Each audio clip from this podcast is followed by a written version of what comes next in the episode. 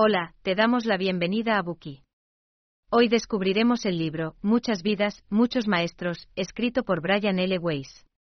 Antes de empezar con el Buki de hoy, pregúntate lo siguiente, ¿crees en las vidas pasadas?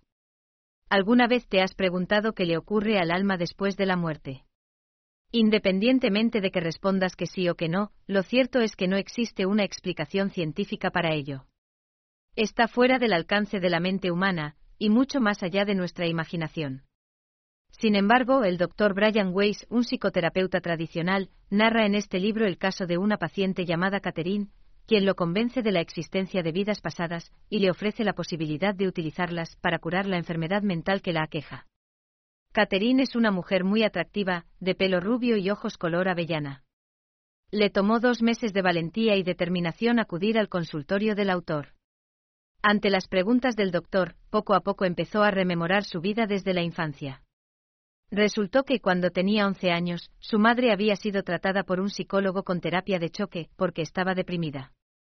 Su padre tenía un largo historial de alcoholismo y malos tratos. Al terminar su jornada laboral, mantenía una relación con Stuart, un médico. Además, la operaron para estirparle un tumor benigno en las cuerdas vocales, lo cual la asustó aún más. Durante ese periodo, su ansiedad empeoró. Finalmente, otro médico, Edward Pole, la convenció de que acudiera al consultorio del doctor Brian Weiss.